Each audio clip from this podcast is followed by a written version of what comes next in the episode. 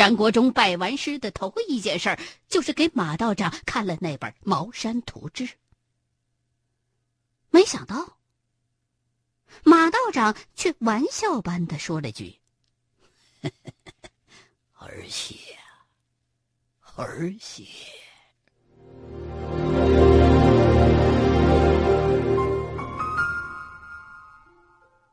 原来，这马道长。就是金代道教宗师马丹阳的后裔。虽说马丹阳宗师仅是全真的掌教，但是眼前的这个马道长，不，应该说是马真人，却精通素土、麻衣、重格、全真、茅山等各个道教学派的精髓。张国忠手里的这本《茅山图志》，在马真人看来，仅仅是清代末年的一个白话本儿。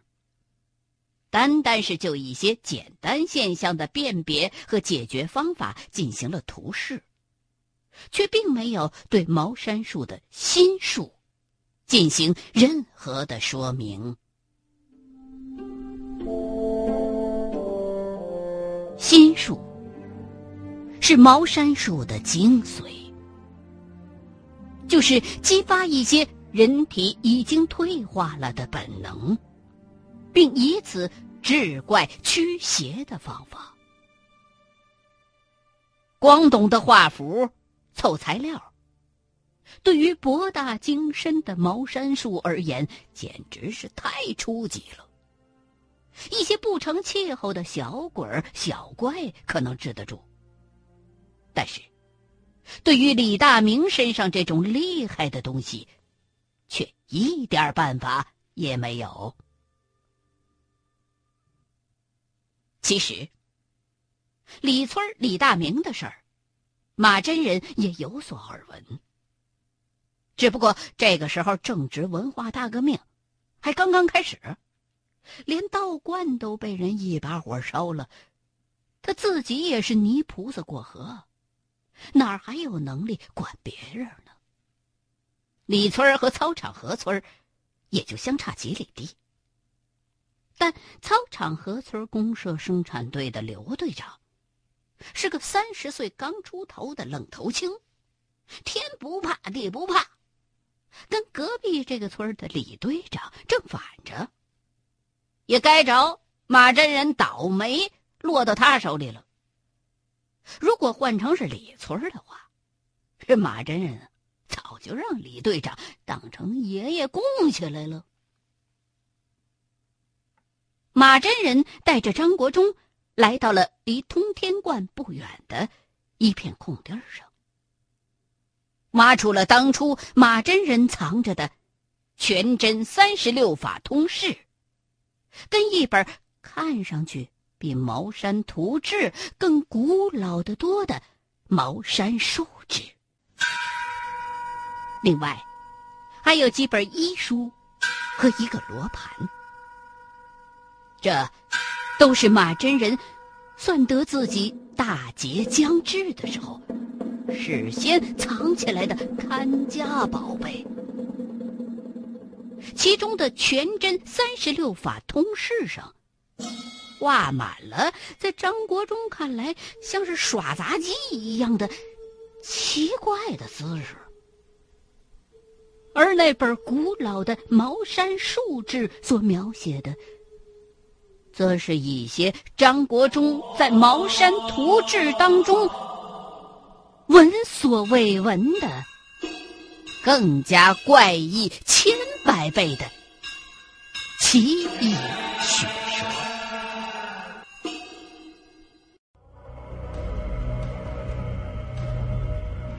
元末明初，战乱连绵，横尸遍野，千里冤声诡计。也正是这种特殊的历史背景。造就了当年茅山道术的兴盛。这本《茅山术志》，就是明永乐年间的手写本，至今保存完好，是马真人家传的宝贝。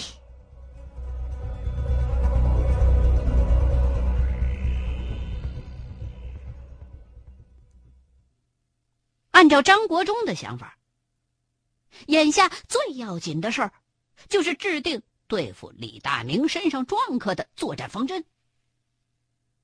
可是，马真人好像压根儿就没听说过这回事儿一样。先是自个儿偷着把李队长家的一只大公鸡给炖了打牙祭了，然后啊。就是漫无目的的满村子转悠，天天找不着人。这可把张国忠急坏了，尤其是李队长，还时不时的上前来骚扰两句。张先生，大明这事儿不能太心急，反正二丫头已经瞅上你了，迟早是你的人，你急啥呀？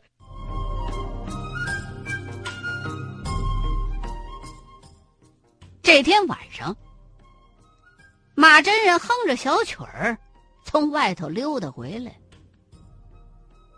到现在已经是第九天了。张国忠实在是忍不住了：“师傅，李大明的身子骨快扛不住了，咱咱咱们要是再不救人，就干脆不用救了吧。”这马真人就好像没听着一样。四处打量着房子，然后伸手指了指头顶上的房顶：“去，给我咔嚓点土下来。”哎呦，张国忠没辙，找了把梯子，登上房顶，抠了一块土疙瘩下来，没好气儿的递给马真人：“ 你个小王八羔子，皮钱还不小呢！”啥时候救人，我心里有数。你急个啥子屁？说着，马真人把土疙瘩碾碎，均匀的撒在了地上，然后在土皮上用手指头画了几下。去，你让李队长把村里边年轻力壮的都找来。带着挖坑的家伙啊，记住喽！要是有今儿个这日子生的人，就别来了。咱们爷俩啊，今儿个晚上救人。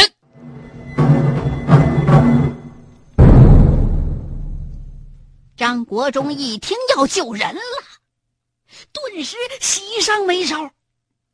李队长倒也是痛快，直接用村里边大喇叭就喊上了：“今天！”马道长要施法救人，除了今天过生日的，有把子力气的马上到俺家集合，带着绳子，带着铁锹。想了一想，又怕人不够，就又补上了一句：“凡是来的人，算五个工分不是生日还不来的，扣五分村子里边还住着一帮知青呢，这李村长就拿大喇叭喊起来了，而且一遍又一遍，没完没了。张国忠只剩下苦笑了。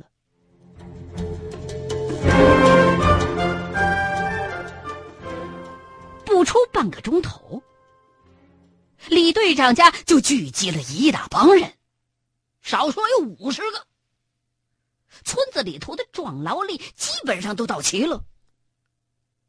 这时候，马真人上了房，站在高处开始布置。要说这马真人上房的本事，可真不是盖的。二十多岁的小伙子都得搬梯子上的房顶，他只是助跑了两步，竟然就直接上去了。连张国忠在内。所有的人都看傻了。左边二十个人跟我走，右边剩下的人跟我徒弟走，都明白了吗？明白了。院子里头的人都齐口答应着，等待着马真人下一步的指示。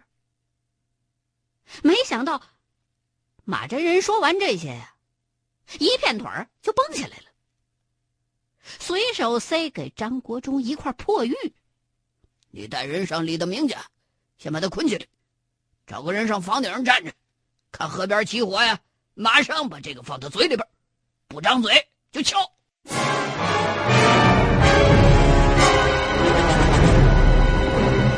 张国忠带着人。拿着绳子直奔李大明家，迎面正好碰上李二丫跑过来，两个人撞了个满怀。哎呦，李二丫那张脸呐，当时就跟块红布似的。张张先生，我我爹，我爹他又犯病了，而且这这这回比比哪回都怪，你你快去看看吧。声音越来越小，说到最后那几个字儿啊，哎呀，就跟蚊子似的。说完呢，抿着嘴就跑开了。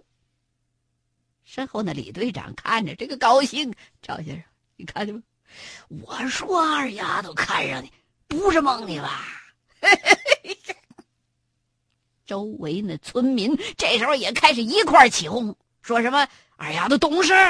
勤快，能吃下，屁股大，好生养啊！说的张国忠上吊的心都有了。这要不是救人要紧，他真想找口井跳了算了。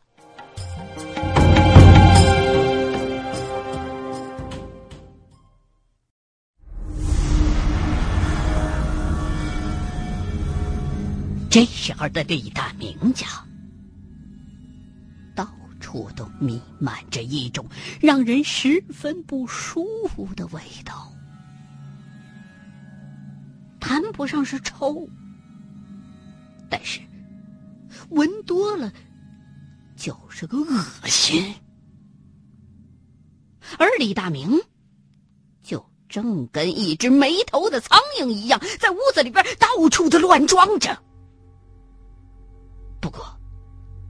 让张国忠感到奇怪的是，李大明看样子好像很想从这屋子里头出去，就在门的旁边撞来撞去，撞得头破血流的，就是不走门儿，而且还时不时的在地上乱爬，嘴里边吐出一些黄色的粘液来。那种恶心人的味道，就是这种黄色的粘液发出来的。一帮子村民一哄而上，就把这李大明给捆不上了。奇怪的是，这时候的李大明却没有了先前的那股子牛劲。手跟脚都直哆嗦，就跟犯了大烟瘾一样。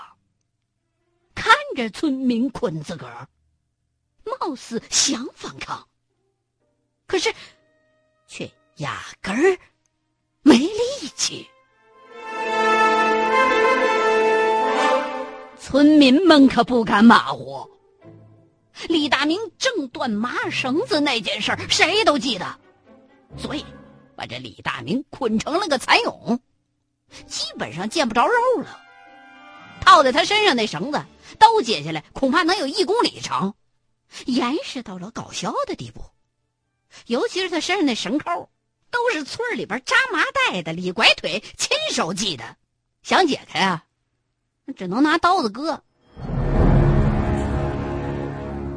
李大明满脸鼻涕，眼泪。躺在张国忠的脚底下，不停的蠕动着。大人，求你饶了我吧！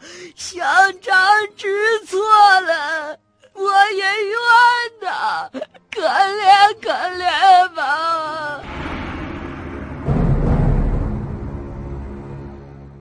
张国忠怎么可能可怜他呀？这时候，张国忠拿着手里头的那块破玉。正不断的琢磨着呢，这李大明忽然就没力气了。这几天师傅肯定干了什么来着？但是他天天在村子里头到处乱转悠，手里边啥也没拿呀，不像是干了什么呀。这时候，在张国忠的观念当中，始终认为得有一堆奇才怪料才能治鬼。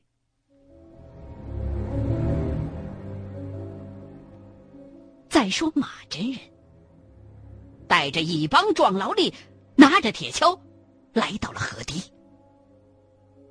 找到了地方之后，指着李大明挖出那口棺材的地方。十几米开外的一片空地，一反平常嬉皮笑脸的态度，满脸怒气，大吼了一声：“挖！”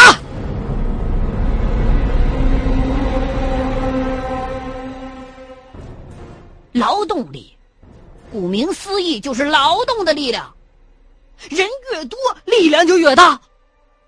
不出十五分钟，这土坑啊！就已经挖下去两米多深了。这时候，一个村民忽然大喊了一嗓子：“挖着那耗子了！”周围的那些村民们顿时就跟田里边的蛤蟆被惊着了一样，一个个扔下铁锹就跑。几秒钟的功夫，就全都蹦跶到了五六米开外的马真人的身后头去了。原来，土坑里。挖出了一口大石头棺材，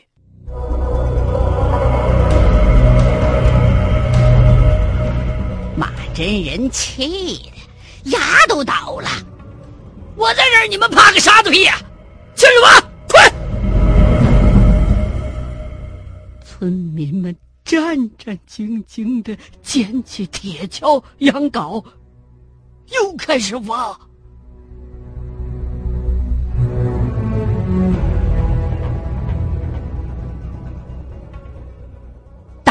二十分钟，这口大石头棺材就完全被挖出来了。掀开盖子，大伙儿发现里头放的竟然是一具尸。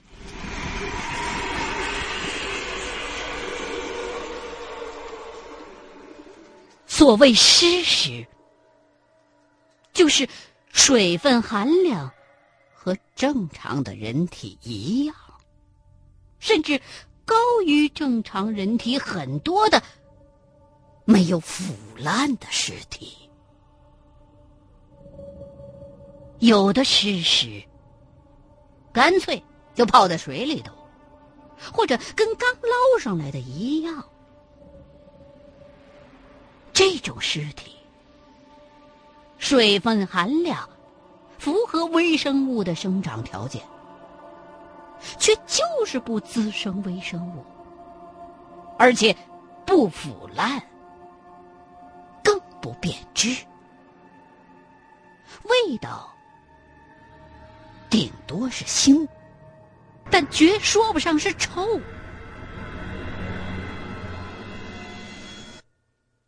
直到现在为止。科学上，对于湿湿的形成，都只能用土质、气候等不搭边的理由含混的解释。不少小说谈到湿湿，总是用什么栩栩如生啊、像活人一样啊这些形容词进行描述。其实啊，那都是艺术上的加工而已。人死了几百上千年了。你就算是放冷柜里头，也都冻白了，更何况那是在棺材里头泡着。死人要是真有长成这样的，那看见他的人还活不活了？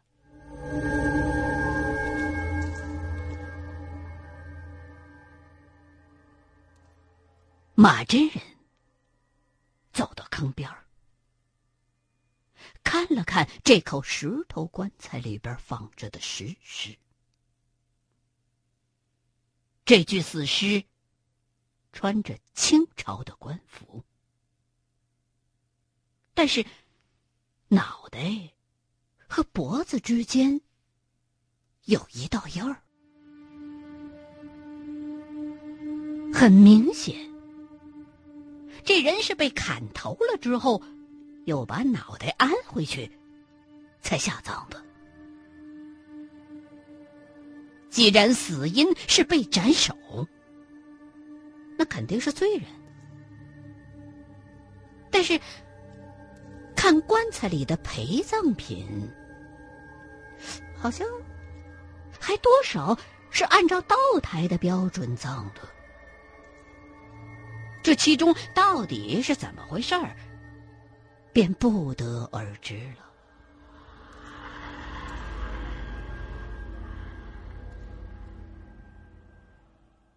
这时候，李队长正带着两个人，按照马真人的安排，搬了好几大捆柴火过来。正好赶上没人乐意去把那尸尸给弄上来，李队长急了，大吼了一声：“不就是个破尸头吧？我弄，谁过来搭把手？”给五块钱，五块钱呐！在公社干活一个月的工分也就十块钱，这是半个月的工分啊！这是。俗话说：“有钱鬼都能推磨”，那就更甭提是人了。这个价码一开出来，村民们立刻就开始松动。看着大伙出现了松动，李队长继续喊：“四块！”这时候，人堆里边立刻站出来两三个人来。这犹豫两秒钟就损失一块钱，再犹豫下去，恐怕连两块都挣不着了。随即，一瓶子灯油浇在了柴火上。马真人一声令下。熊熊大火就把整个夜晚照了个通红